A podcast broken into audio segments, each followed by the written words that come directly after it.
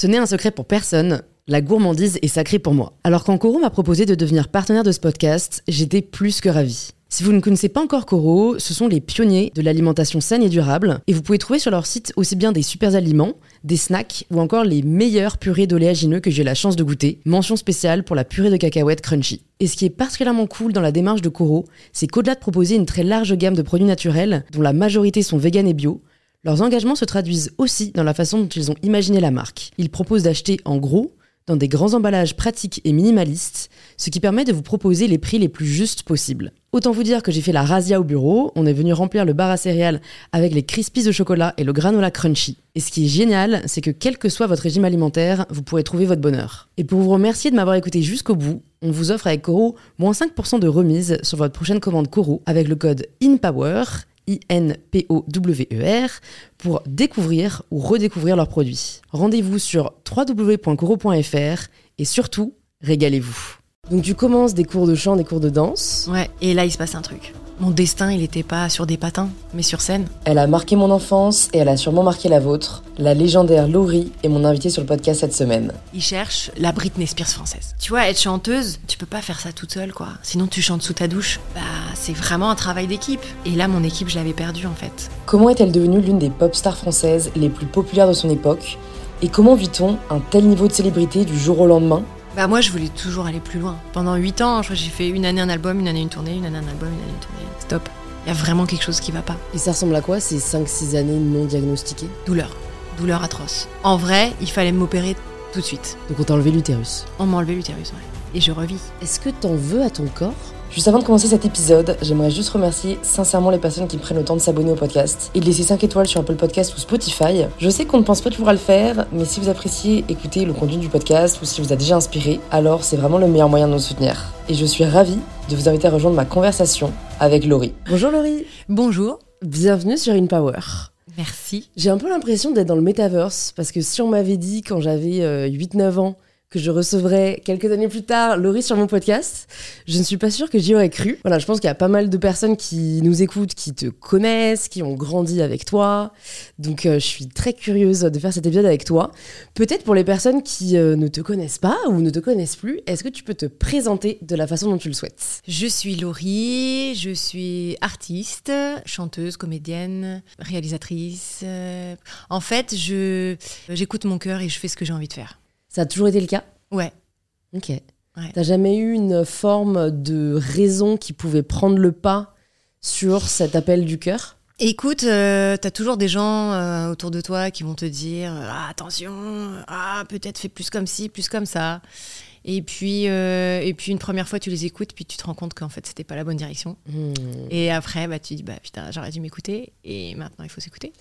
Quand est-ce que c'est la première fois que tu t'es dit ça? Que tu t'es dit ah finalement j'aurais dû m'écouter Je crois que c'était en compète de, de patinage. C'était en, en compète, en programme et euh, et il euh, y avait un saut que, que, que j'adorais et j'étais en train de patiner. Et d'un coup, ma prof, elle me dit un truc pour changer euh, un saut à la dernière minute. Et je l'ai écouté et j'ai foiré mon truc. Et je pense que j'aurais pas dû l'écouter. Ouais. Ah ouais, donc et c'est la, euh... la, première fois où je me suis dit, ah là là, non, non, non. C'est dur parce qu'en plus, quand on est enfant, ado, c'est vrai qu'on a tendance à prendre la parole de l'adulte comme étant la vérité. Mm. Et c'est difficile, je trouve, à cet âge-là d'affirmer ses choix. Alors, ce qui m'étonne en plus particulièrement, vu que toi, tu as commencé en effet à un très jeune âge, avant d'arriver sur, cette, euh, sur la partie chanson, en effet, il y a la partie pat patinage qui a beaucoup marqué ta vie. Moi, ce qui m'a interpellé, c'est que tu as déclaré dans une interview que euh, la blessure que tu as eue au genou et qui a mis fin finalement à, à, à ta carrière sportive, ça a été le drame de ta vie. Ah oui, à l'époque, oui. Comment tu le vis à ce moment-là? Très mal. Très mal parce que j'avais 15-16 ans, donc euh, ado. Quand tu es ado, dès que tu vis quelque chose euh, de négatif, je dirais, c'est ton monde qui est bouleversé. Le... Ah ouais, quoi. ouais, c'est ça. C'est tout ton monde. C'est la, la terre s'arrête de tourner, quoi. Tu vois, ton petit copain t'a plaqué. C'est ah, il n'y a plus rien qui va. Euh, tout est tout est surdimensionné en fait. Donc euh, déjà à cet âge-là, donc 15-16 ans, moi le patinage c'était ma vie je ne vivais que pour ça, c'est-à-dire que le matin, je me levais, je pensais patin, euh, à l'école, je pensais patin, à l'entraînement, je pensais patin, le soir, je me couchais, je pensais euh, patin. Donc c'était euh, c'était ma raison de vivre. Moi, je voulais mon rêve à la base, c'était être championne. Donc, quand je me suis pété le genou à deux mois des championnats de France et que le, le chirurgien m'a dit Bah non, en fait, tu vas pas pouvoir le faire, il m'a opéré. Il m'a dit Il faut attendre 6 à 8 mois avec rééducation, tout ça. J'ai dit Ouais, bien sûr. Au bout d'un mois, j'étais sur les patins. Je me suis repété, je me suis fait réopérer une deuxième fois. C'était, je ne vivais que pour ça. Donc, quand après, j'ai pris la décision, c'est moi qui ai pris la décision d'arrêter parce que je savais que je ne pourrais plus être championne. J'aurais pu être prof, j'aurais pu euh, faire partie de spectacles comme Holiday on Ice et tout ça, tu vois, mais c'était pas ça mon rêve en fait. Donc je préférais arrêter maintenant. Et, euh, et bah là, j'ai commencé à, à déprimer. Enfin, tu ouais, vois. il y a une crise identitaire presque. Quand, quand Ah, tu t'es projeté dans un futur qui finalement n'a plus lieu d'être. Et puis c'était des questionnements. euh, euh, je sais faire que ça. Qu'est-ce que je vais faire d'autre Euh, Ma vie est finie. tu vois, c'était tout s'écroulait, tout s'écroulait. Oui, parce que tu avais choisi de faire sport-études, Ouais. donc c'est vrai que tu avais vraiment axé ta carrière finalement autour de ça. Ta famille le vit comment à ce moment-là? Est-ce qu'il est qu'il t'épaule? Est-ce qu'il... Parce que c'est c'est facile finalement rétro- rétrospectivement de se dire bon bah maintenant euh, t'as pris un risque donc t'en prendras plus enfin parce que ça n'a pas payé entre guillemets or euh, finalement tu vas en prendre un autre après en te consacrant à la carrière de chanteuse tu vois donc Ouais. comment ça s'est fait cette décision là En fait, euh, mes parents, ils ont été super parce qu'ils se sont rendus compte très rapidement que j'allais pas bien. Faut dire, bah, euh, ça aurait été compliqué de pas le voir parce que je sortais plus de chez moi, euh, j'ouvrais même plus les volets de ma chambre, je restais dans le noir, je regardais des vidéos de patinage, je voyais plus mes copines, enfin c'était Ah, très compliqué. t'étais en dépression Ah ouais, j'étais en bad total. Et donc mes parents euh, m'ont dit, parce qu'à chaque fois qu'on avait des grosses décisions à prendre, des grosses discussions, allez viens euh, dans le salon, sur le canapé, euh, on va se parler. Et là ils m'ont, euh, ils m'ont ouvert les yeux en fait. Euh, ils m'ont dit, on voit que voilà, on voit que ça va pas bien.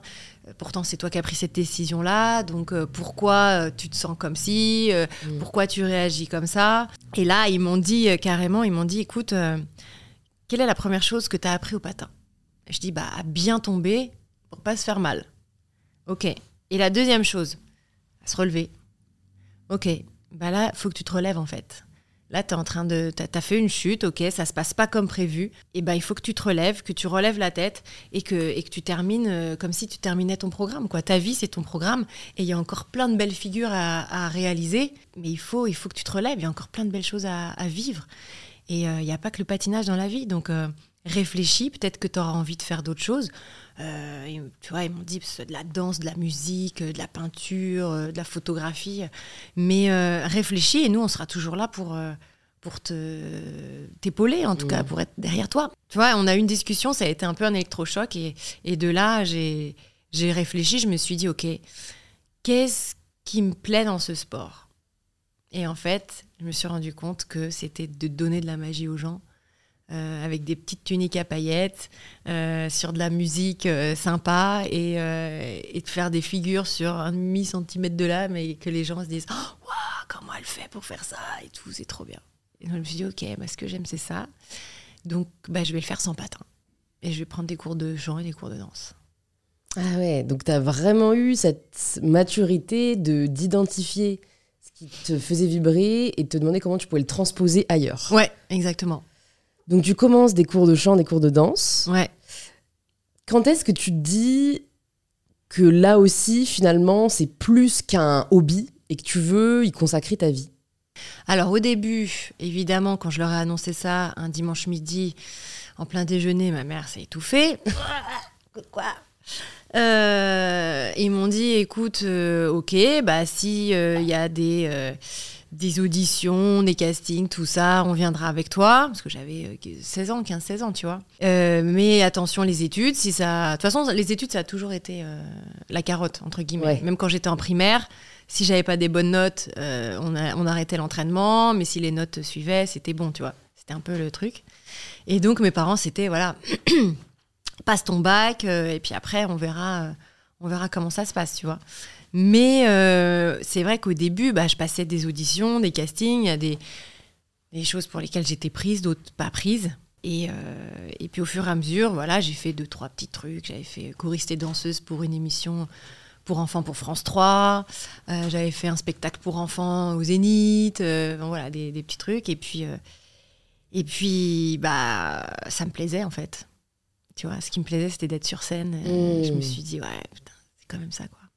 Donc l'univers de, de la scène Mm. euh, vraiment te, te parlait. Comment tu trouvais à l'époque, euh, je sais pas, je m'essaie de me rappeler à 15 ans, euh, t'avais, Internet, mais c'était les prémices, quoi. À Tu 15 trouves- ans? Ouais. Ah non, il n'y Non a pas Internet. Ouais. Comment tu trouves Ouais, alors les, les, les Ah. petites, les, les auditions? Eh bien, il y avait un magazine qui s'appelait euh, Casting Magazine. Ok. Ouais. Et derrière, il y avait euh, plein de petites annonces euh, pour des pour des films, pour des séances photos, pour des voilà des trucs, des spectacles. Donc voilà. Donc Et- tous- tous les mois, j'achetais ce magazine et je décortiquais les petites annonces. Et oui, s'il n'y avait pas Internet encore. Tu te souviens du premier casting qui fait vraiment la différence? Euh, que j'étais prise là où j'étais prise. Ouais, qui marque euh, un peu le, le début finalement de ta carrière de chanteuse. Oui, c'était pour euh, un spectacle pour enfants, pour les fêtes de fin d'année, au Zénith de Paris. Et on a fait six spectacles en un week-end. J'étais pas du tout connue et je devais chanter donc la chanson phare du, du spectacle. Donc j'avais 16 ans. J'étais en stress euh, total parce que j'étais jamais montée sur scène à part euh, faire euh, le spectacle de fin d'année de l'école, quoi, tu Mm, vois. mm, mm. Et entre, on fait le premier show. Entre les deux spectacles, parce qu'on en avait trois, en avait un fin de matinée, un début d'après-midi, un le soir. Il y a le producteur qui vient dans ma loge qui fait Viens vite, viens vite. Les enfants, ils sont dans l'entrée, ils veulent te voir, ils veulent, ils veulent que tu signes les CD. euh, parce qu'ils vendaient les petits, les petits singles, tu vois, de la chanson à la sortie. Et, et en fait, il y avait une, je suis arrivée, il y avait une masse de gens. Et le producteur a fait, je dis, j'ai jamais vu ça, j'ai jamais vu ça. Alors, ça faisait des années qu'il faisait un spectacle comme ça. Il dit, j'ai jamais vu ça et tout. euh, les gens, les enfants, ils sont accros. euh, euh, putain, c'est super et tout. Et je me dis, mais waouh, qu'est-ce qui se passe, quoi? Il y, a, il y a deux heures, j'étais, j'avais jamais fait ça de ma vie. Ouais, et là, ouais, je suis en ouais. train de là, ça y signer est, t'as des, des fans. autographes, tu vois. Et, euh, et là, je me suis dit, ouais, putain, il y a peut-être un truc à faire, quoi. Alors qu'est-ce que ça change euh, par la suite? Parce que là, t'es quoi T'es en seconde? Ouais, je, oui, je pense que je suis en seconde. Seconde, euh, ouais, c'est ça. seconde. Donc c'est compliqué, j'imagine, euh, de dire, ok, j'ai potentiellement une carrière qui se dessine. Mm, mm. Et d'un autre côté, c'est un peu les deux dernières années les plus importantes avant de pouvoir euh, faire ça. vraiment ce que je veux, quoi. C'est ça. Donc, euh, bah, pendant deux ans, euh, je continue les castings et les, et les auditions. Et après, bah, j'ai eu mon bac. Et le deal avec mes parents, c'était une fois que tu as ton bac, et ben, si tu veux, tu peux faire une année par correspondance au CNED. Comme ça, tu peux vraiment euh, Te te consacrer, à que consacrer à. Ouais. Et alors, avant d'arriver dans cette partie de, de- de consécration euh, par rapport à la chanson, je, je me demande, est-ce que, au fond de toi, tu as vraiment réussi à faire le deuil de ce rêve du patinage? Parce que je trouve qu'il y a peu de choses plus violentes que de voir un rêve s'effondrer, quand même. Alors écoute, avec le temps, euh, tu sais, dans la vie, y a, les choses arrivent toujours. Enfin, ça arrive pas par hasard. Si, Ça, ça, ça se débat. ouais. Mais en tout cas, t'en ressors euh, toujours plus forte, euh, différente. Ouais. Si on me disait s'il y avait un truc à refaire, qu'est-ce que tu referais? Je dirais non, même si j'ai fait des erreurs, même si j'ai fait des conneries, même si c'est ce qui fait ce que ce que je suis aujourd'hui. Bon, Mmh. j'ai très mal dit la phrase, mais c'est pas grave. Avec le temps, je me suis rendu compte que bah finalement c'était un mal pour un bien parce que peut-être que moi ma- mon destin il n'était pas sur des patins, tu vois, mais sur scène. Et ça, c'est vrai qu'on peut le savoir que des années plus tard. C'est ça. Ouais, ouais, ouais. Donc sur le coup, oui, tu vois, j'avais 16 ans, j'étais mal, j'étais euh, j'étais dans ma chambre, euh, euh, dans mon lit, je bougeais plus, et, et puis et puis maintenant, je me dis, bah en fait, euh, en fait, c'était pas plus mal, quoi, tu vois. Qu'est-ce que ça t'a appris, cette période de déprime? Qui arrive quand même assez jeune Mm. Donc c'est assez, enfin, c'est assez rare d'avoir euh, une désillusion pareille, tu vois, à 15 ans. C'est un peu l'âge où, au contraire, on se sent un peu invincible, pour ne pas reprendre certaines de tes paroles. Mais ouais, qu'est-ce que ça qu'est-ce que ça t'a appris? Comment ça t'a fait y grandir? Ce qui m'a fait grandir, ça a été le après, tu vois. Tout ce que mes parents m'ont dit, et puis de, de me dire, ok, oui, euh, il y a des coups durs. Dans la vie, tu vas avoir des coups durs. Ça va pas forcément se passer toujours comme tu as envie. Mais, euh, mais il faut affronter ces choses-là, il faut euh, les vivre le mieux possible. Et puis, et puis il y a toujours un après qui sera, qui sera meilleur, quoi. Tu vois, il y a Qui toujours. sera à construire. Ouais. Donc du coup, tu construis cet après, donc tu passes ton bac. Qu'est-ce que tu fais pendant cette année au CNED? Tu choisis quoi? Tu choisis une licence euh, Choisis non, euh, BTS euh, communication des entreprises. Ok. Donc c'était génial parce que j'avais de la pub, du marketing, de la communication et tout et tout. Et donc de temps en temps, j'avais des, des, réunions avec, avec ma maison de disques chez Sony.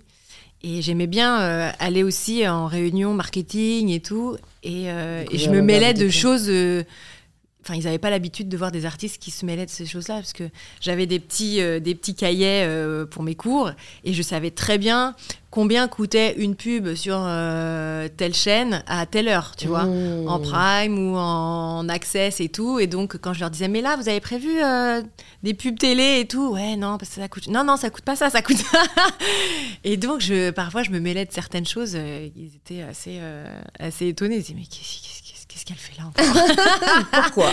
Pourquoi elle est là? Mais va chanter, va en studio. Bah ouais, mais non, moi ça m'intéresse, tu vois. comment ça se fait la signature du contrat avec Sony? Alors, ça se fait pas tout de suite. Euh, au départ, je rencontre euh, la personne qui va être mon producteur, qui va faire euh, tous mes titres. on va faire tous ces titres-là ensemble. Il s'appelle Johnny et en fait, il recherche une jeune chanteuse pour interpréter ses titres. Et en, en gros, il cherche une, la Britney Spears française. Tu vois. Et moi, ça me va très bien parce que Britney, je l'adore à cette mmh. époque-là, tu vois. c'est un peu notre modèle à toutes. Donc, je, je, vais le voir. Je savais qu'il voyait aussi d'autres filles et tout. Et puis, euh, il, me, il, me, fait écouter une, une, chanson en studio. Et là, il se passe un truc. Je dis, putain, c'est ma chanson. Tu sais, dans mon corps, il s'est passé euh, quelque chose, quoi. C'était près de moi. Mmh. Mon premier single. Et euh, il me dit, bah écoute, prends la cassette, travaille la chanson et on se revoit demain. Je peux te dire que j'ai bossé euh, toute la nuit. je suis revenue, on a fait des essais en, en, micro et tout. Euh, et, ça s'est très bien passé. il m'a dit écoute, ouais, bah.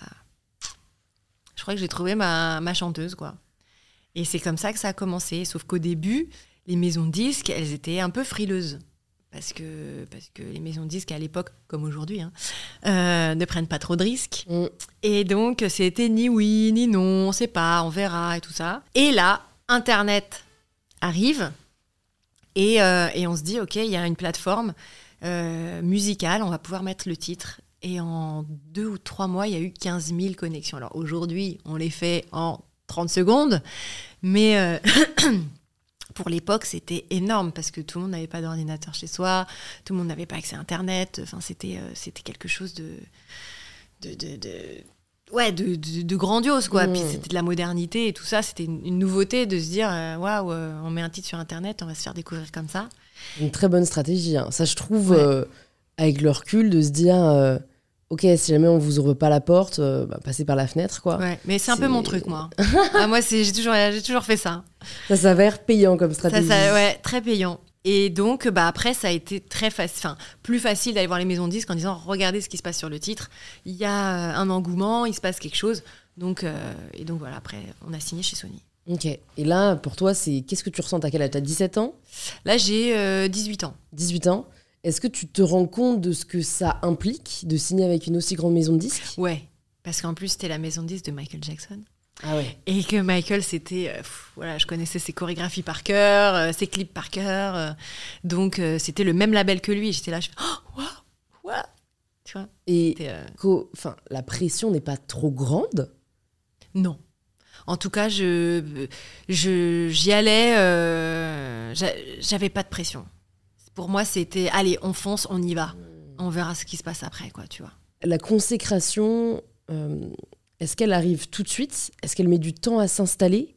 Euh, Parce qu'il y a cette signature qui déjà euh, présage quand même d'un bel avenir, mais est-ce que du jour au lendemain, tu deviens la Laurie que tu vois, on a tous en tête, ou, ou ça s'est construit au fur et à mesure? Ça a été très vite quand même. Ça a été très vite. Il y a eu le single près de moi ouais, c'était la découverte en fait, tu vois. Les, les, les, le public me découvrait euh, avec les clips, en télé. Euh, et après, c'est plus avec le titre euh, Je serai ta meilleure amie. Là, ça a été le gros, gros boom. Mais il y a eu une anecdote assez rigolote. C'était mon premier hit machine. Où là, il y avait, on j'arrive devant et il y avait les, le public qui attendait, qui faisait la queue pour rentrer. Et l'entrée des artistes était juste à côté. Et il y avait des, des- des- des- du public qui, qui se mettait devant parce qu'ils voulaient des photos, des dédicaces, des artistes qui arrivaient. Et moi, j'étais là, pardon, euh, excusez-moi, pardon, pardon. Et il y avait un mec qui non, mais la queue, euh, pour le public, c'est là, quoi. Non, non, mais je, je vais là, je vais chanter. Et les, les gens me regardaient, mais t'es qui euh, Tu fais quoi? Enfin, tu vois, c'était qui es-tu, tu vois? Ouais. Je fais ma chanson au Hit Machine, je ressors, et là, c'est même personne. Oh, des photos, euh, dédicaces. euh, tu vois, c'était un peu la boîte magique, en fait. Mm. Tu rentres tes personnes, tu fais ton truc, tu ressors, et là, t'es- t'étais plus la même, quoi. Aux yeux des gens, c'est ça qui est étrange. Et ça, comment tu arrives à hum, t'en prémunir, entre guillemets, de ah, cette superficialité, il n'y a pas de terme, hein, de cette superficialité de l'industrie qui ne te considère que par rapport à la notoriété que tu peux avoir Oui. Ça doit te faire bizarre parce qu'en fait, toi, jusqu'à présent, euh, voilà, t'es, Laure, euh, t'es- amis, ta famille t'aiment pour qui tu es, et tu deviens Laurie, Mm. celle qu'on aime parce qu'elle est célèbre et parce que, euh, voilà, elle a l'impact qu'elle a à ce moment-là. euh, ça doit être un peu difficile à vivre, non? Surtout, voilà, pour une ado, une jeune, jeune femme de 18 ans. Bah après, c'est vrai que tu fais rapidement euh, la différence entre ta famille, tes amis et euh, les connaissances que tu vas te faire euh, dans ce milieu-là, des gens qui vont se dire tes amis, mais qui sont là pour pas forcément les mêmes raisons que tes vrais amis. Ça, tu t'en, ça on s'en rend compte quand même assez, assez rapidement. Ok. Donc, t'as pas trop de désillusions euh, au début? De désillusion, écoute, euh, écoute, non, ça va arriver plus tard. Ça arrive toujours à un moment donné, malheureusement. Eh ouais, c'est ça. Donc euh, tu fais en effet ta meilleure amie euh, donc un an plus tard, je crois, c'est Ouais. ça, à 19 ans. Ouais. Ça te fait quoi de devenir euh, presque du jour au lendemain la star préférée des jeunes? Ça fait plaisir. Ça fait plaisir parce que parce que parce que ouais, j'avais envie de véhiculer des, des, des titres, des valeurs. euh, euh, j'avais envie, comme dans le patin, de faire rêver les gens en fait. Euh, j'avais envie de, montrer aux jeunes qu'on peut réaliser son rêve aussi. Je venais d'en d'en louper un, mais que bah voilà, c'est possible. Tout le monde peut y arriver, tu vois. Une petite gamine de, de banlieue parisienne qui devient chanteuse, bon bah voilà, alors que j'ai pas la voix de Céline Dion. euh, euh, Enfin, tu, vois, il faut y croire, quoi. Il faut croire en soi. Et donc, euh, ouais, j'étais, j'étais assez, ouais, assez contente, assez fière. Et puis j'avais, ouais, j'avais envie de donner du bonheur aux gens, en fait. C'est marrant parce qu'en t'écoutant, j'ai l'impression qu'il n'y a pas de downside, qu'il n'y a pas d'aspect négatif à cette sur-célébrité des, des jeunes années. Alors bah si, enfin après euh, ce qui est compliqué c'est que bah t'as un planning euh, un peu chargé, tu vois moins tes, tes, tes copines, Euh, ou alors quand par exemple j'avais du temps de libre, je les appelais, je bon c'est cool, aujourd'hui j'ai rien, on va se faire, je sais pas, on se fait une journée shopping ou on va chez toi, on, on- tu vois, elle fait bah non mais moi j'ai cours là, je suis à la fac. Ou alors, euh, bah venez, on part en vacances et tout. Bah ouais, mais moi j'ai pas de thunes en fait. euh. Donc j'avais un- une sorte de décalage aussi euh, par rapport à, aux jeunes de mon âge. Ouais, c'est sûr. Ah, ça, c'est sûr que, à mon avis, t'as eu. Enfin, t'as fait tout plus vite finalement Ouais. que, que tout le monde. Donc, ça, c'est 19-20 ans. À quoi ça ressemble tes journées là t'es- t'es- quand t'es chanteuse du jour au lendemain? J'imagine qu'il y a beaucoup de personnes qui fantasment aussi un peu ce quotidien. À quoi ça ressemble dans les faits? Alors bah, quand j'ai 19-20 ans, je suis encore chez mes parents. Et ensuite, bah, mon quotidien, c'était soit des journées en studio pour enregistrer les titres, soit euh, des journées de promo, soit en séance photo, soit en tournage de clips, euh, soit en tournée. Donc voilà, ça a été euh, pendant huit ans. Je crois que j'ai fait une année un album, une année une tournée, une année un album, une année une tournée. une- Donc ça a été euh, à fond pendant huit ans en fait. Je, Mmh. pas, je me suis pas posée euh, une seule fois. Et comment alors tu t'assures que t'es aligné quand t'as toujours la tête dans le guidon? Quand euh, le matin tu te lèves et que et que même si tu es super fatigué, tu es quand même contente de te lever et que tu te dis putain, je vais passer je vais passer une journée de dingue parce que je vais faire ça ça ça ça. Tu vois, quand le matin tu te lèves et que tu fais ouais, même si tu as la tête dans le cul. Et ça, tu l'as eu pendant 8 ans? ouais. Ah ouais. À quel moment tu te rends compte que tu l'as plus? Quand tu te lèves le matin et tu dis, putain, ça fait chier. Ouais, ouais. Bah et, ouais. et toi, à quel moment c'est arrivé? Si c'est arrivé. C'est pas vraiment arrivé par rapport à la chanson, c'est arrivé par rapport à l'équipe avec laquelle je travaillais. Tu vois, il y a eu un, des changements d'équipe euh, euh, dans mon label et on, après, on ne s'entendait plus du tout, on n'était plus du tout sur la même longueur d'onde. Il y avait plus ce, ce travail d'équipe qui était pour moi vraiment important. Tu vois, être chanteuse, tu peux pas faire ça toute seule, quoi. Sinon, tu chantes sous ta douche. Ouais. Tu vois ce que je veux dire? Mais pour en arriver là où, où j'étais, bah, c'est vraiment un travail d'équipe. Et, euh, et, là, mon équipe, je l'avais perdue, en fait. Après, après, ça a été très compliqué. Comment tu l'expliques avec le recul? Bah, c'est juste qu'il y avait il y a des nouvelles personnes qui sont arrivées, qui avaient euh, envie de, de, travailler avec d'autres artistes. Et j'étais, ils avaient moins de vision pour, euh, pour, euh, pour mes projets, mmh. moins d'envie, moins de voilà, alors que moi, je commençais à arriver dans une période où c'était un peu compliqué parce que c'était un changement musical avec de l'électro, un peu plus, un peu plus mature, un look un peu plus sexy. Et donc, je leur avais dit, voilà, moi, je fais un changement. Ça va être long. On va perdre du public, des fans.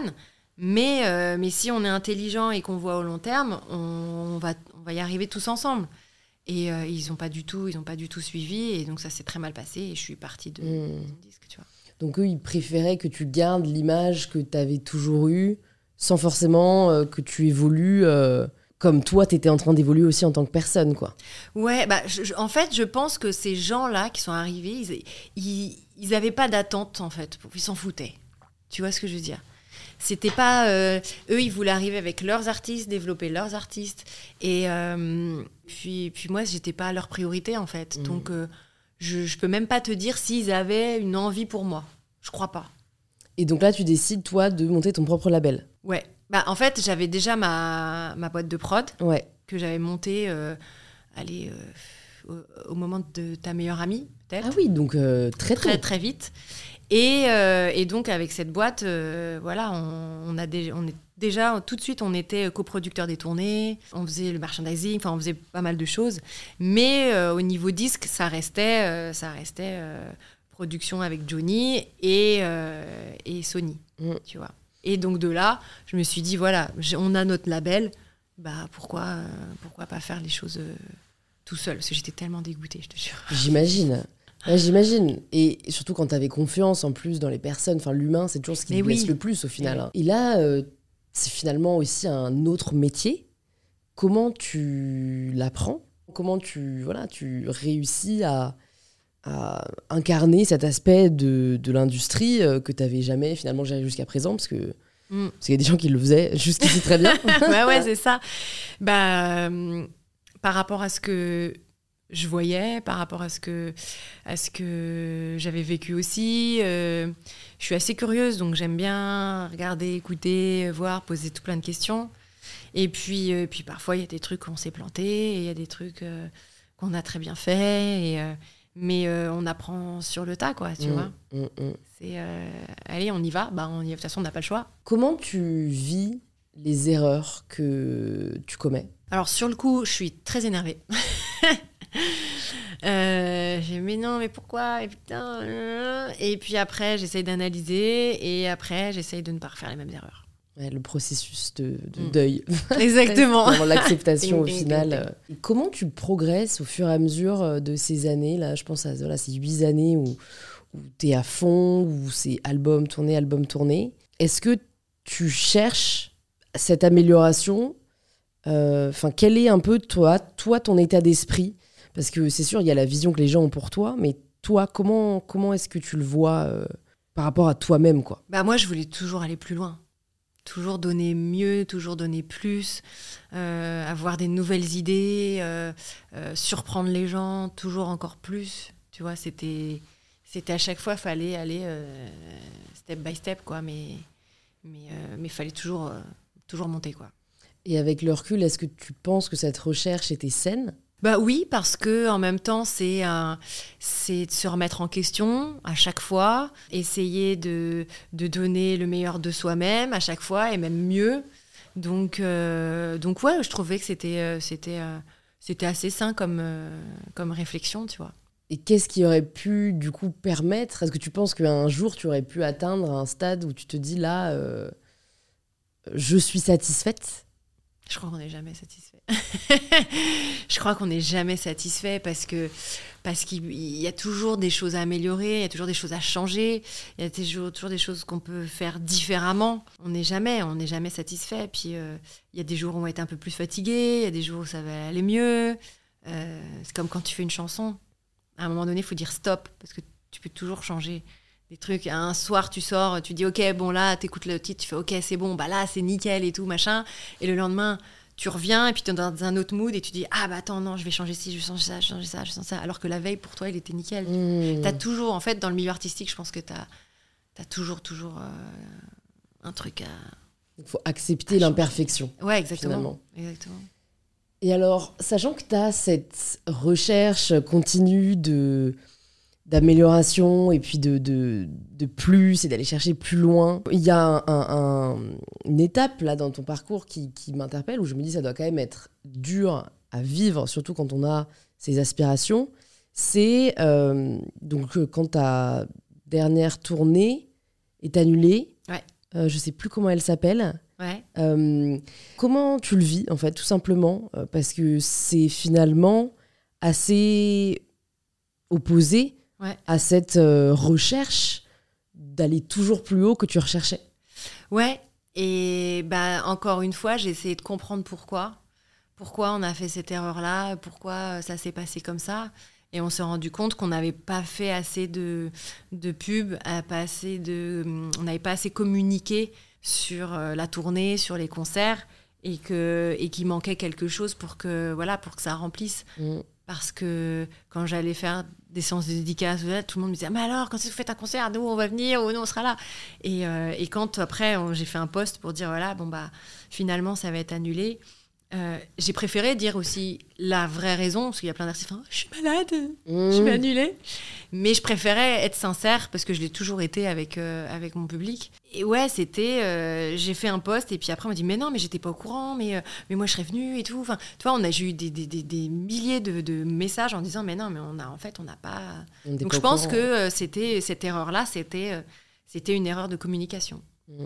Voilà, tout Et, simplement. et- et personnellement, tu le vis comment euh, Bah sur le coup pas bien parce que parce que c'est toujours euh, tu te fais un plaisir de, de monter sur scène, de réfléchir à des mises en scène et tout et moi j'a- j'adore ça construire un show et, euh, et de se dire que ouais on va retrouver le public ça va être génial et tout ça et c'est les montagnes russes tu vois mm. donc c'est toujours compliqué mais faut essayer d'en tirer bah, le, le- le- la leçon. Ouais, ouais, ouais. Ça aboutit à quel changement? Dans ton parcours C'est à ce moment-là que tu décides d'aller explorer plus aussi le- le- l'industrie euh, de la comédie, du cinéma euh, Ah oui, c'était, euh, je crois que c'était un petit peu avant, j'ai plus les dates en tête, mais je crois que c'était un peu avant en fait cette envie de, de, faire de la comédie et de jouer dans des, dans des téléfilms. En fait, c'était à force de tourner des clips.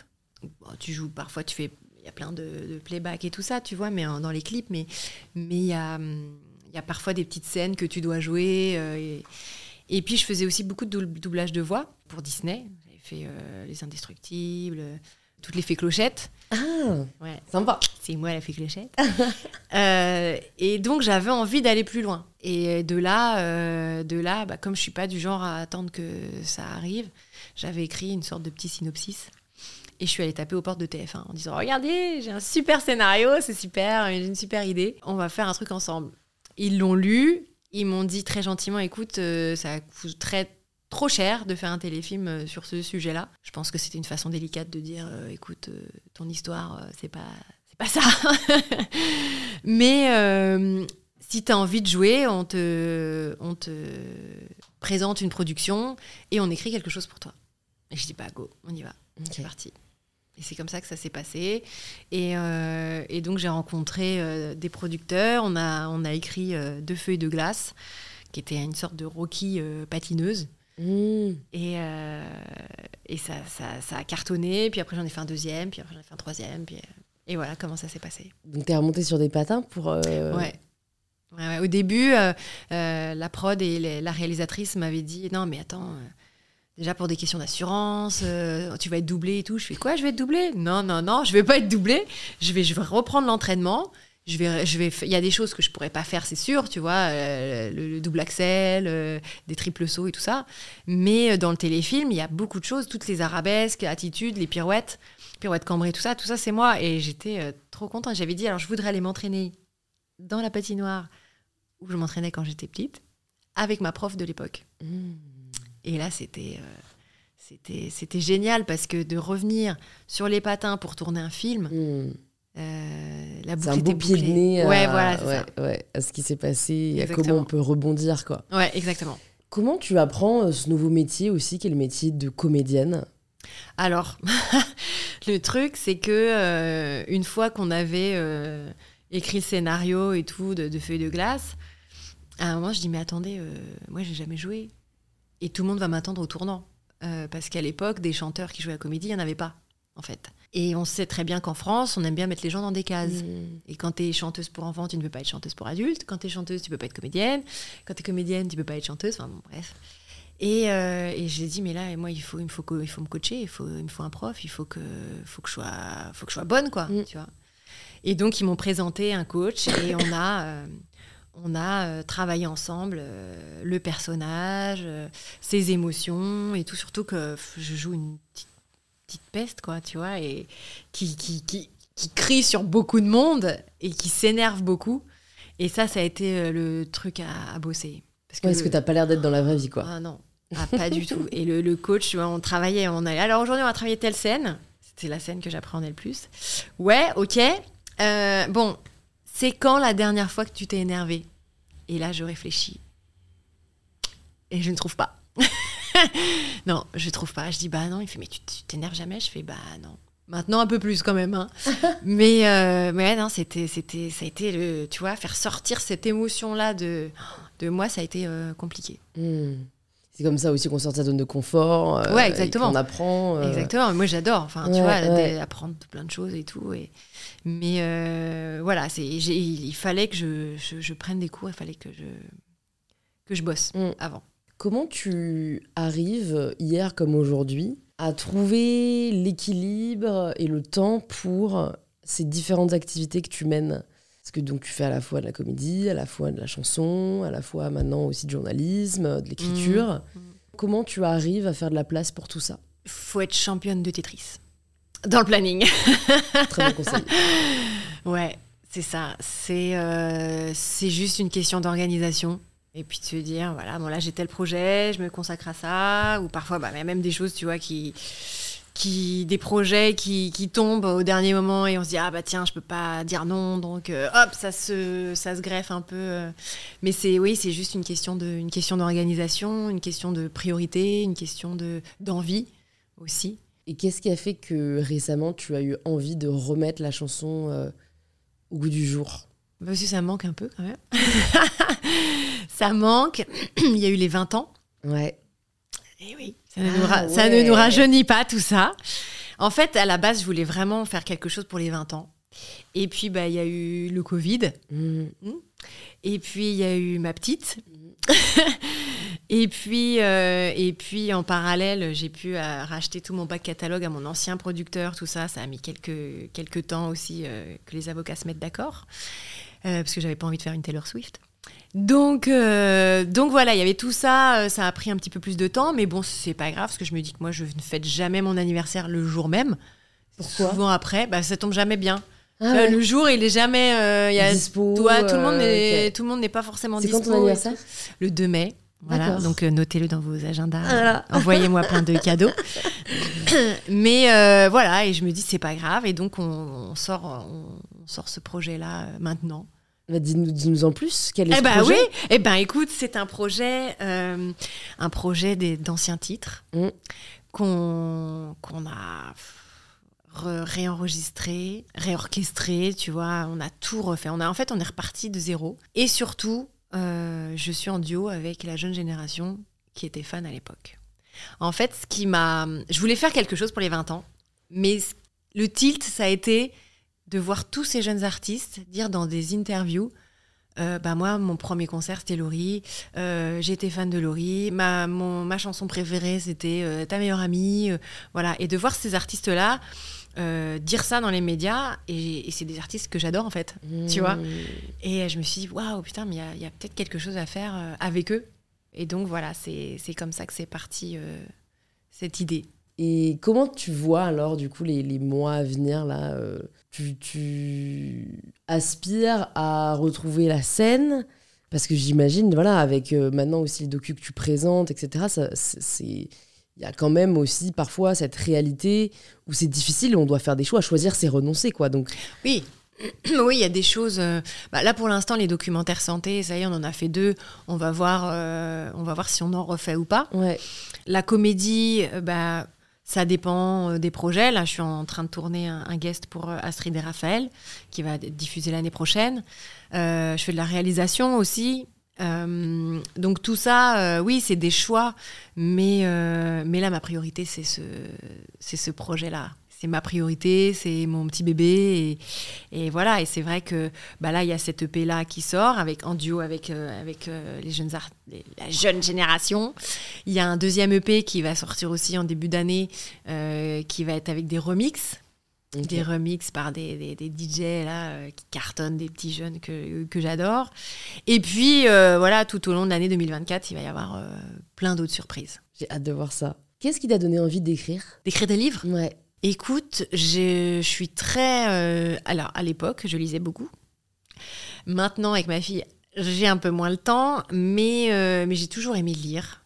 Et, euh, dernièrement, ces dernières années, j'ai- j'ai- j'aimais beaucoup, beaucoup écrire, enfin, lire des, livres de développement personnel. Je trouvais que ça m'apportait, à chaque fois, je trouvais des clés à, à des situations dans la vie et ça m'aidait beaucoup. Et donc, un jour, je me suis dit, bah ouais, pourquoi pas, tu vois. Moi, il y a plein de choses qui m'aident dans la vie et j'aimerais euh, j'aimerais les aider, euh, j'aimerais euh, les, les, fa- les, les- les partager euh, pour, que, pour que ça puisse aider d'autres personnes aussi. Mmh. Et voilà, je me suis lancée. J'ai contacté une, des éditeurs. donc, ils m'ont. Au début, c'était assez rigolo parce qu'ils me disent Tu sais, normalement, les artistes comme toi, c'est pas toi qui écrives, on fait des interviews, il y a des gens qui écrivent. Moi, je dis Non, mais là, je voudrais vraiment le faire, sinon ça sert à rien. J'ai dit Écoute, j'écris un chapitre, on regarde ce que ça donne. Si vraiment je suis nulle, bah, on le fait pas. Et puis, si ça fonctionne, on, on voit comment ça se passe. Mmh. Et puis ça a été très bien. Et, et donc, euh, il m'a présenté quelqu'un avec qui, euh, qui m'aidait. En fait, euh, j'écrivais mes chapitres. Je lui envoyais et elle, elle me disait euh, bah tiens ce passage-là, il faudrait que tu approfondisses un peu plus. Tiens ce passage-là, j'ai pas très bien compris. Celui-là, je le mettrais plus en haut du chapitre. en bas. Donc elle m'aidait. euh, éditrice quoi hein, tout hein. exactement. Mmh. Et, euh, et j'ai trouvé ça euh, génial et, et j'adore. Et je voilà, je continue. ouais, et ce, ce premier livre, c'était sur ce que, en lisant, tu vois, l'interview où tu disais que là, cet accident de, patin avait été le drame de ta vie. Euh, moi, en, en- en me renseignant sur euh, ton parcours, ton histoire, j'ai l'impression que le drame de ta vie, c'est l'endométriose Ah oui, aussi. aussi. Euh, ce sur quoi tu as voulu écrire, du coup. Ouais. Qu'est-ce qui a fait que c'est à ce moment-là que tu as choisi de t'ouvrir sur ce sujet très personnel? Quand je me suis rendu compte que ça allait pouvoir aider d'autres femmes. Moi, je me suis retrouvée euh, dans l'inconnu, dans le doute, euh, ne pas savoir quoi faire, ne pas savoir qui aller voir. Euh, J'étais vraiment perdue quand j'ai su que j'étais atteinte de cette maladie. Tu l'as su au bout de combien de temps? Parce que souvent, il y a une errance médicale qui Ouais, est. euh, Normalement, on- normalement l'endométriose est diagnostiquée au bout de 7 ans. Ce qui est juste énorme parce que Ah ouais. la maladie a vraiment le temps de se propager. Moi, ça a été, ouais, ça a été euh, peut-être 5-6 ans. Et ça ressemble à quoi ces 5-6 années non diagnostiquées? Douleur. Douleur atroce. Euh, ne plus pouvoir travailler, ne plus pouvoir sortir de son lit, ne plus pouvoir penser, ne- rien faire. Rien faire. C'était vraiment euh, euh, des, des- des douleurs atroces. À en tomber dans les pommes. Et qu'est-ce que tu te dis à ce moment-là? Tu... quelle, quelle solution, quelle alternative tu imagines? Bah, il n'y en a pas, en fait, parce que tout le monde te dit que c'est normal d'avoir mal pendant ses règles et que, et que c'est comme ça. Donc, tu essayes tous les antidouleurs qui puissent exister. tu te dis, j'espère que j'en trouverai un qui va, qui va me soulager. euh, jusqu'à ce qu'on donne euh, un nom à ce que tu as vraiment. Et là, tu te dis, putain, en fait, je suis pas folle, quoi. Il y a vraiment quelque chose qui va pas. Et de là, euh, j'ai eu la chance de, de croiser Laetitia Milo, qui en avait parlé euh, à ce moment-là, qui commençait tout juste. Et là, je lui dis, écoute, Laetitia, je, je suis atteinte aussi d'endométriose. Je ne sais pas quoi faire, je ne sais pas qui aller voir, je ne sais pas. Et elle m'a donné les contacts de Yasmine, qui est la présidente de Endo France. On est resté deux heures au téléphone. Euh, elle a répondu à beaucoup de mes questions et elle m'a euh, présenté euh, le professeur qui me suit aujourd'hui. Et de là, j'ai eu beaucoup de chance parce euh, ils m'ont demandé de faire plein d'examens, des IRM et tout ça. J'avais fait un IRM il y avait déjà un an de, ça. Et je dis, ok, je vous envoie le compte rendu. Ils m'ont dit, non, non, on veut pas le compte rendu, on veut les vraies images. Parce que le radiologue qui m'avait passé l'IRM, un bip, excusez-moi, hein, mais euh, voilà, un gros, Mmh. voilà, qui me répondait mal euh, quand je lui posais des questions, qui m'envoyait balader, qui me, qui me prenait de haut, ouais, ça va, c'est bon, euh, en ce moment, euh, tout le monde a l'endométriose, euh, c'est la mode, en- en- ouais, voilà, bref. Au final, pour lui, il n'y avait pas grand-chose. En vrai, il fallait m'opérer tout de suite.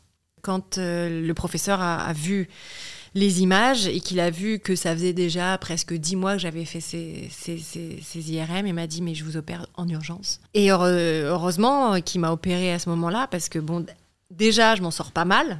Il a dû, euh, il a dû couper euh, des bouts, euh, des bouts de l'utérus, il a dû me couper des bouts du tube digestif. Mais euh, il m'a dit, on faisait ça un mois plus tard, je ressortais avec une stomie, c'est-à-dire qu'il aurait fallu que j'ai une poche pour mes excréments euh, pendant trois mois, parce que euh, au niveau de- du tube digestif, ça commençait à vraiment, euh, vraiment grignoter. euh.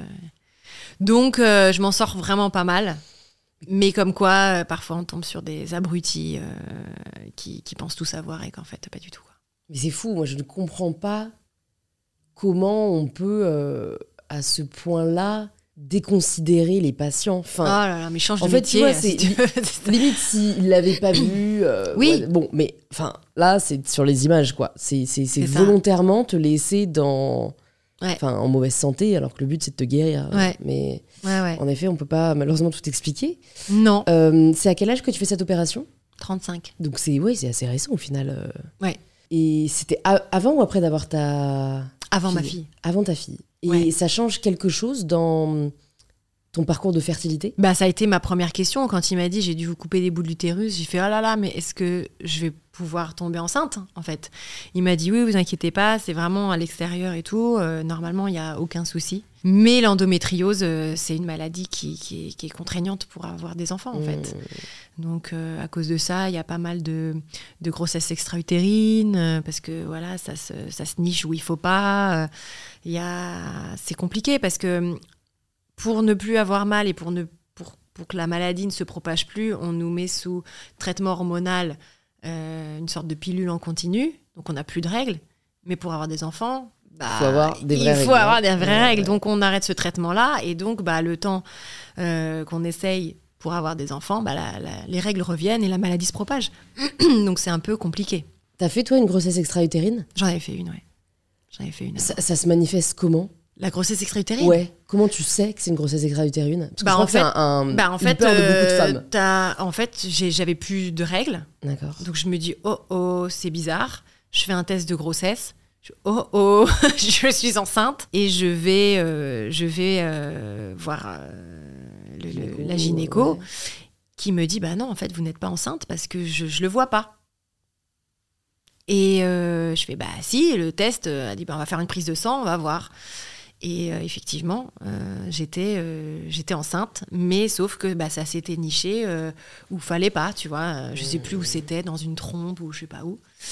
Et donc, et donc elle me dit bon bah là, il faut, faut, faut l'enlever quoi. Enfin, Mmh. Donc piqûre, je sais plus c'était quoi. Elle dit soit on vous opère, je dis non ça va, j'ai- j'en ai déjà ma dose. Soit on vous fait par médicament. Mmh. Mais quand même rester euh, tranquille parce que pendant 2-3 jours il va se passer des choses euh, Ouais. étranges dans votre corps, donc je Ouais. reste chez moi. Et au bout du, du deuxième ou troisième jour, là j'ai des douleurs, mais à... je m'évanouis encore. Et là j'appelle, je dis là je crois qu'il y a un truc qui va pas. Elle fait ah oui oui effectivement, venez. Et euh, donc je vais le voir. Il m'ausculte, il dit vous êtes en train de faire une hémorragie vous allez à l'hôpital, je vous, je vous opère tout de suite, dans, dans deux heures. Ok, ça, ça continue, c'est super. donc, euh, ouais, voilà, c'est des, des, contraintes. euh, Ouais, donc un Tout ça à parcours cause de combattant. euh, et est-ce que t'en veux à ton corps? Non. Non, parce que le pauvre, je lui en ai, je, je ai- je lui en ai don- demandé beaucoup. Et au contraire, c'est moi qui m'excuse. Parce que déjà, rien qu'avec le patinage, euh, les opérations du genou, euh, je l'ai- vraiment maltraité, en fait, ce corps. Tu vois, je l'écoutais pas. Je continuais, j'avais des douleurs, je continuais. euh, donc, euh, donc c'est plutôt moi qui m'excuse et qui maintenant en prend un peu plus soin. Qu'est-ce qui a changé ta vision des choses par rapport à ça, par rapport à ton corps? À le voir plus comme un outil que tu peux exploiter, mais comme euh, un temple euh, qu'il faut préserver. Ouais, bah parce que au début, je m'en rendais pas compte. Et puis au fur et à mesure, euh, bah, je me suis fait opérer du genou, je me suis fait opérer du pied, je me suis fait opérer du poignet, je me suis fait opérer d'endométriose. Je me dis, mais attends, mais fais gaffe parce que si t'en prends pas soin, ça, il va vraiment se casser, puis tu pourras plus rien faire, quoi. Si je peux plus, si je peux plus porter ma fille ou si je peux plus courir, jouer avec elle ou quoi, ça Mhm. va être compliqué. Donc, euh, ouais, à un moment donné, je me suis dit, waouh, stop, stop. Et le jour aussi où je suis tombée enceinte, et là, je me suis dit, waouh, corps, il est magique en fait. Mon corps, il est, il est là depuis que je suis née. Je lui en demande beaucoup. Et en fait, il a toujours été là. Et c'est, on est des compagnons de, de vie, quoi. Mmh. Et donc, il faut, il faut vraiment en prendre soin. Vraiment, vraiment, vraiment. Tu te souviens de ce que tu as ressenti le jour où tu as su que tu étais enceinte? Et que Ouais. cette fois-ci, il était bien dans, dans Ouais, bah, l'utérus Tu sais, à cause d'endométriose, on a dû faire une FIV. Ouais. Mais le jour, oui, le jour où, le jour où j'ai, vu le, le test de grossesse et tout, euh, oh, j'avais envie de le dire à tout le monde. Mais j'étais là, je, je gardais parce que je me disais, il- s'il se passe quelque chose Ouais, ou quoi. ouais. Mais j'avais envie de crier au monde entier, quoi. C'était, euh, c'était quelque chose de. Enfin, ouais, mon plus gros combat, quoi. Comment ça s'est passé ta grossesse? Alors les trois mois, horrible. Les trois premiers mois. Mais horrible, horrible, horrible, horrible. J'avais, j'étais encore sous, j'avais encore des piqûres d'hormones et je crois que j'étais un peu, un peu surdosée et donc euh, c'était, euh, c'était les montagnes russes quoi. J'avais envie, un coup j'éclate de rire, euh, l'autre euh, cinq minutes après j'avais envie de sauter par la fenêtre. euh, j'avais des nausées, tu sais, euh, du matin jusqu'au soir. Je ne vomissais pas, hein, mais j'avais des, Ah ouais. les le seuls pire, ouais, c'est ça. Les seuls moments où ça s'arrêtait, c'était quand je mangeais. Donc j'ai pris 18 kilos. tu vois? Ça peut ma mal par le mal. Écoute, à un moment donné, je me suis dit, ah, c'est pas grave. hein. Le seul moment où tu as le droit de, tu vois, de faire ce que tu veux, c'est un peu. euh. Et là, euh, ça a été, euh, au bout de trois mois, dès que j'ai arrêté les, les, les piqûres d'hormones, ça, a été, ça a été nickel. Et t'as écrit et t'as partagé, je crois qu'il y a un docu qui est sur ce sujet, sur le sujet du postpartum. Ouais. Donc, euh, finalement, c'est là que tout commence. je pensais avoir douillé pendant la grossesse, mais ce Eh n'était ben que non. le début. C'était rien du tout. Euh, comment tu le vis et est-ce que tu y étais préparée? Alors écoute, non. On on n'est pas vraiment préparé. Et moi, j'ai eu un postpartum plutôt cool. hein. Franchement, euh, c'était vraiment, euh, vraiment cool, cool par rapport à, à d'autres femmes que j'ai pu euh, interviewer et qui m'ont parlé du, de la dépression du postpartum, des fuites urinaires. Donc ça a été, pour moi, ça a été plutôt cool. Mais c'est vrai que quand on, on te renvoie chez toi avec ton bébé, bah, c'est tout nouveau. Il se passe plein de choses. déjà, ton corps, a- il faut qu'il se remette de, de- de- des grossesses, de l'accouchement, de la grossesse, des, des accouchements et tout ça. Psychologiquement, hormonalement aussi, il se passe plein de trucs. Euh, un changement de vie, un changement au quotidien. Donc c'est, on n'est on n'est pas assez préparé. Franchement, on n'est pas assez préparé. Comment tu penses qu'on pourrait être mieux préparé? Bah, avec des, des sages-femmes, avec des médecins qui nous, qui nous, qui nous en parlent plus, avec Ouais. euh, des émissions à la télé. Avec euh, aujourd'hui, euh, il y a plus de choses. Par exemple, sur Instagram, tu peux aller voir. Il y a plein de, de profils de femmes qui parlent de tout ça. Mais, euh, mais pour le grand public, je pense qu'il faut, il faut, il faut encore, euh, encore en Ouais, parler plus, démocratiser. Ouais. Comment tu essayes d'être une bonne mère? Parce que c'est vraiment le.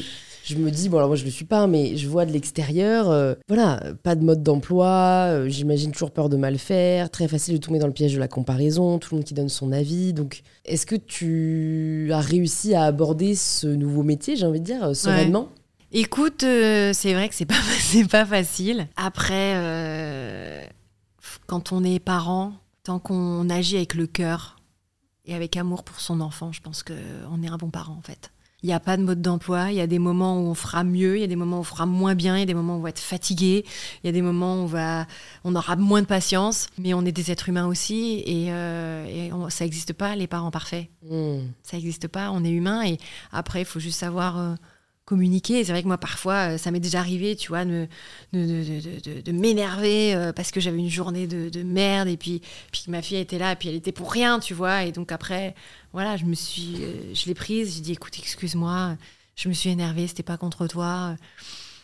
Mais euh, je pense qu'il faut qu'on faut, faut s'écouter encore une fois. Hein, tu Et vois. faire preuve de bienveillance. Euh, voilà, ouais. exactement. Est-ce que l'opération euh, que tu as subie là quand tu as fait l'hémorragie, c'est celle qui fait que désormais tu ne peux plus avoir d'enfant Ou ça a été encore Ah non, autre non, non, ça a été autre chose. Parce qu'en effet, j'ai lu du coup que tu as, eu cette opération. Euh. Hystérectomie. Hystérectomie. C'est ça. Ouais, un nom, un nom Euh, bizarre. qu'est- Qu'est-ce qui fait que tu as subi cette énième opération? Tout simplement parce qu'après l'accouchement, les douleurs sont revenues, mais, euh, mais de plus belle. Et là, je pouvais plus. Franchement, je pouvais plus. Et mon compagnon m'a dit écoute, là, c'est plus possible. Donc, on a longtemps parlé euh, pour savoir si on voulait un autre enfant. Euh, Yann, lui, avait déjà un, un petit garçon qui a 12 ans. Donc, à la maison, on a un garçon, une fille. On s'est dit c'est cool. c'est déjà bien, tu vois. On a quand même des métiers où euh, aussi on bouge un peu dans tous les sens. Et, et moi, je me voyais pas repartir avec des piqûres d'hormones, une nouvelle FIV et tout. Franchement, c'est c'est épuisant. Donc, euh, on a pris la décision que donc je me fasse opérer. Et, euh, parce qu'en plus de l'endométriose, j'avais de l'adénomiose, qui est la cousine de l'endométriose, sauf que c'est dans l'utérus. Et là, le seul moyen de l'enlever, c'est d'enlever l'utérus. Donc, euh, bah, ça a été. voilà, on s'est dit, allez, ok, on y va. Décision pas facile à prendre, parce que même quand on en parle avec son compagnon, même quand on est sûr de soi, bah, tu vois, moi, le, sur la table d'opération, euh, l'anesthésiste, euh, il me dit, allez, c'est bon, on y va. Et j'étais encore en train de pleurer, quoi.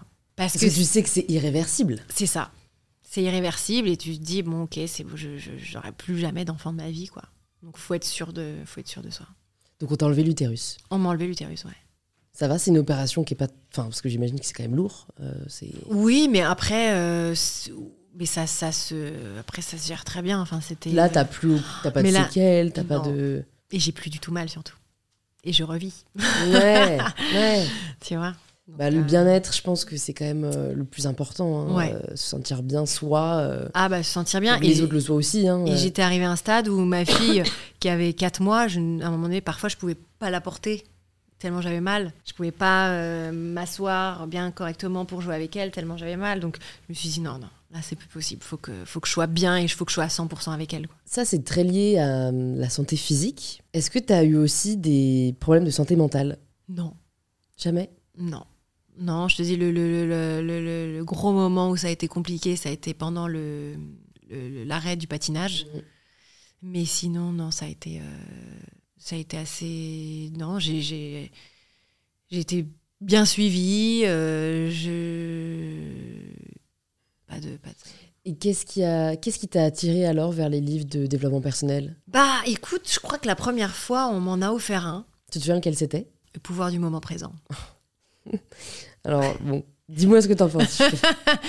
Assez compliqué à lire. Il y, en a, il y a des gens qui n'arrivent pas à le terminer, tout ça, mais euh, mais il y a tellement des clés importantes. Ça, c'est le, vraiment le, le livre développement personnel. Mais après, c'est vrai que mon cousin, quand j'avais 15 ans, m'avait offert L'Alchimiste, où déjà, j'avais m'étais dit, tiens, il y a quand même des trucs, il y a pas mal de clés, il y a des choses intéressantes. Le Petit Prince, qu'on lit euh, enfant, mais qu'il faut relire Ouais. adulte, parce qu'il y a des Enfin, je choses... trouve que ça sert à rien de le lire. Ça sert à on rien. passe à côté de tout, Ça de la substance. euh, Exactement. Et donc, euh, toute la, la, la deuxième lecture, troisième même parfois, c'est, enfin, moi, c'est un livre que je relis très régulièrement parce que, parce que à chaque fois, il y a des, par rapport à ce que je vis, je vois des petits trucs que j'avais pas vus, tu sais, à l'époque. mm, mm, mm. Ouais, ça, euh, euh, les quatre accords Toltec, Oponopono. Ça, c'est mes, mes livres de départ en fait. Hyper intéressant. Ouais. Euh, dans, si l'occasion d'écouter, là récemment, j'ai fait un podcast avec Charles Pépin, qui est un philosophe, un super philosophe. Et, euh, et où bon, on est assez critique envers le pouvoir du moment présent, Tolle. Pas tant le moment présent en tant que tel, mais l'injonction au moment présent, euh, en, en finalement euh, dévalorisant le passé et le futur qui, je pense, sont essentiels Oui, bien à notre construction. Euh, mais après, j'entends totalement. ça qui est intéressant, je trouve, dans le développement personnel, c'est que en fait, il y a des livres qui parlent vachement à certaines personnes, pas du tout à d'autres. Donc finalement, c'est très personnel. Ouais. Et l'écueil, je trouve aujourd'hui, c'est d'en faire une vérité générale. Ouais. Où voilà, les certaines, enfin certains gourous hein, prétendent exposer une vérité qui vaudrait pour tout le monde, alors que je pense vraiment que. On est très différents et donc euh, on n'aura ouais, pas tous fait. les mêmes moyens de se sentir mieux en fait. Et puis même parfois, il y a un livre qui va te toucher ou qui va pas te toucher euh, aujourd'hui. Tu vas le lire euh, dans deux ans et tu vas dire ah mais putain mais oui c'est- ça j'avais besoin de ça aujourd'hui tu vois. Lequel a eu le plus d'impact sur toi, tu dirais? Écoute, à l'époque je crois que c'est les quatre accords Toltec parce que c'est quatre accords assez simples et, et dans la vie tu te dis ah non, ne fais pas de suppositions, ne fais pas de suppositions, tu vois. Tu dis ouais ok d'accord. Tu vois c'est assez, Ouais. assez facile à mettre en place euh, au quotidien. C'est vrai, c'est vrai, c'est très concret. Est-ce que tu as des routines aujourd'hui euh, qui t'aident à te sentir aussi bien dans ton corps que dans ta tête? Du sport, bouger. Donc ça c'est important parce que j'ai toujours été sportive et quand euh, par exemple, pendant une semaine je fais pas de, je suis comme ça. Donc c'est mieux pour moi et pour mon entourage aussi que j'aille me défouler et pour dans ma tête bah pareil. Enfin c'est, j'ai besoin, j'ai besoin de, j'ai besoin de sport, j'ai besoin de, j'ai besoin de bien manger, j'ai besoin de bien dormir. Tu vois c'est, je pense c'est, c'est les, les- les trois choses importantes Mmh. bouger, euh, dormir et bien manger. Ouais, Les piliers. euh, C'est ouais déjà les bases Ouais, ouais, ouais, c'est sûr. vraiment. T'as fait beaucoup de choses finalement ces dernières années. Est-ce qu'il y a des choses que t'as pas encore fait que t'aimerais faire? On sent le oui, là. Euh, oui, oui, oui. Non, mais là, là, il y a, y a quelque chose qui, qui s'ouvre et qui, déjà, j'ai- j'aimerais aller plus loin dans la réalisation. Ok. Voilà. Donc, euh, déjà, là, je, je me concentre là-dessus. Après, on verra. Mmh. Est-ce qu'il y a des personnes qui t'inspirent? Il y a, y, a plein, il y a plein de personnes qui m'inspirent. Il y a mes parents. Il y a mon chéri, m'inspire beaucoup. Ma fille. Qu'est-ce qu'il fait ton chéri? Il a un label de musique. D'accord. Mais dans sa façon de réfléchir, dans comment il est posé. Moi, je suis taureau, je fonce. Et lui, il est plus posé, il est plus... Attends, nanana. donc tu vois, j'apprends beaucoup de, de lui aussi. Et puis des personnes... euh, Écoute, j'ai envie de te demander si là tu avais l'occasion de d'avoir une petite conversation avec Laurie euh, à 19 ans après l'énorme succès de ta meilleure amie. euh, Qu'est-ce que tu lui dirais? Accroche-toi, ma petite. Ça n'est que le début. Ça n'est que le début. T'as bien fait de croire en tes, en, en tes rêves. Tu as hum, continue de bosser, continue d'apprendre, continue d'être curieuse. Et, euh, et tu verras, la vie, euh, il y aura des moments difficiles, mais il y aura aussi des moments super. Et c'est ça, de vivre, en fait. C'est quoi le moment le plus difficile que tu as eu à affronter? La mort d'un- d'une personne très importante. Et tu l'as dépassé comment? Euh, avec le temps, avec euh, en étant entouré des personnes euh, qui l'aimaient, tu Mhm, vois, on était mhm. tous. euh, Mais ça se guérit pas, ça, je crois. Mm. C'est même avec le temps, ça, il y, y aura toujours un manque, en fait. On apprend à vivre avec ses blessures. Exactement. C'est quoi ta plus grande peur au-delà de la mort de tes proches? Bah, bizarrement, aujourd'hui, c'est ma mort à moi, mais par rapport à ma fille, Mm. tu vois. Mm. Parce qu'avant, je m'en foutais complètement. Heureusement que j'ai déjà fait que j'ai déjà fait le saut à l'élastique, euh, le saut en parachute. euh, je crois qu'aujourd'hui je le je le referai pas. Avant, euh, il, peut, il pouvait y avoir des, des turbulences en avion, les gens hurlaient, moi j'étais en train de dormir, j'en avais vraiment rien à faire. Je dis bah oui, bah si on meurt, on meurt. Écoute, euh, c'est comme ça, hein, tu vois. Mais maintenant que j'ai ma fille, je t'assure, c'est, je vois les choses complètement différemment. Et je peux pas mourir, ma fille, elle compte sur moi. tu vois, Ouais, je tu vois le truc, c'est Ouais, ouais, j'ai une ouais. responsabilité aujourd'hui. Ouais. Si là, je te donnais un petit carnet pour une raison euh, qui n'arrivera pas, tu ne devais jamais revoir ta fille, Oh non, c'est dur là. qu'est-ce que tu écrirais si Oh jamais non. tu devais nous donner trois enseignements? Enfin, lui donner trois enseignements. Non, je peux, je peux même pas imaginer ça. Alors, Je si jamais juste, juste, tu lui dis, voilà, je te donne un carnet, euh, tu dois l'ouvrir à tes 18 ans, Ok. et t'écris trois enseignements. Qu'est-ce que tu lui dis? N'oublie jamais d'être heureuse. Écoute-toi. Et viens voir ta, ta vieille mère de temps en temps. Très bon conseil. Allez voir vos parents et vos grands-parents. C'est ça, exactement. Écoute, je vais te poser la dernière question du podcast, la question signature. Ça signifie quoi pour toi prendre le pouvoir de sa vie? Prendre le pouvoir de sa vie, c'est prendre les rênes. Ça ne veut pas dire qu'il faut pas écouter les autres, au contraire, on peut être conseillé, on peut demander des conseils et tout, mais au final, c'est nous qui prenons les rênes et c'est nous qui donnons la direction dans laquelle on a envie d'aller. Et souvent, bah, le chemin et la destination, c'est pour être heureux, quoi. Super. Merci beaucoup, Laurie. Avec Ça m'a fait très plaisir d'échanger avec toi, vraiment, et d'en savoir plus sur euh, toute ton histoire. Pour les personnes qui veulent en savoir plus, voilà, sur tes dernières actualités, sur ce Mm. single qui va sortir, où est-ce que tu veux qu'on les redirige? Eh bien, sur toutes les plateformes de téléchargement. Ouais. Spotify, Deezer, euh, tout ça, tout ça. Super. Je mettrai ton Insta dans les notes. Ouais, l'Insta, euh, les TikTok, tout ça, sur mes, sur mes profils. De toute façon, je mets toujours euh, toute l'actualité et tout ça. Ok, très bien. Bah écoute, j'espère à très vite, et puis merci encore. Avec plaisir, c'était très agréable. Merci au vrai d'être arrivé au bout de cet épisode. J'espère que cette conversation vous a plu. Si c'est le cas, ça nous fait toujours plaisir de lire vos retours. Alors n'hésitez pas à nous taguer en story, arrobase Laurie Pester et MyBetterSelf, et envoyer un petit message à Laurie si le podcast vous a plu. Je pense que ça lui fera très plaisir. Et si vous cherchez quel épisode écouter ensuite, plus de 300 épisodes sont disponibles gratuitement sur InPower. Il suffit de vous abonner sur la plateforme que vous utilisez là, en ce moment même, et si vous êtes super extra, de le faire découvrir à un proche à la recherche d'inspiration. Je vous dis donc à très vite pour un tout nouvel épisode d'InPower. Mom deserves the best, and there's no better place to shop for Mother's Day than Whole Foods Market. They're your destination for unbeatable savings, from premium gifts to show-stopping flowers and irresistible desserts. Start by saving 33% with Prime on all body care and candles. Then get a 15-stem bunch of tulips for just $9.99 each with Prime. Round out Mom's menu with festive rosé, irresistible berry chantilly cake, and more special treats. Come celebrate Mother's Day at Whole Foods Market.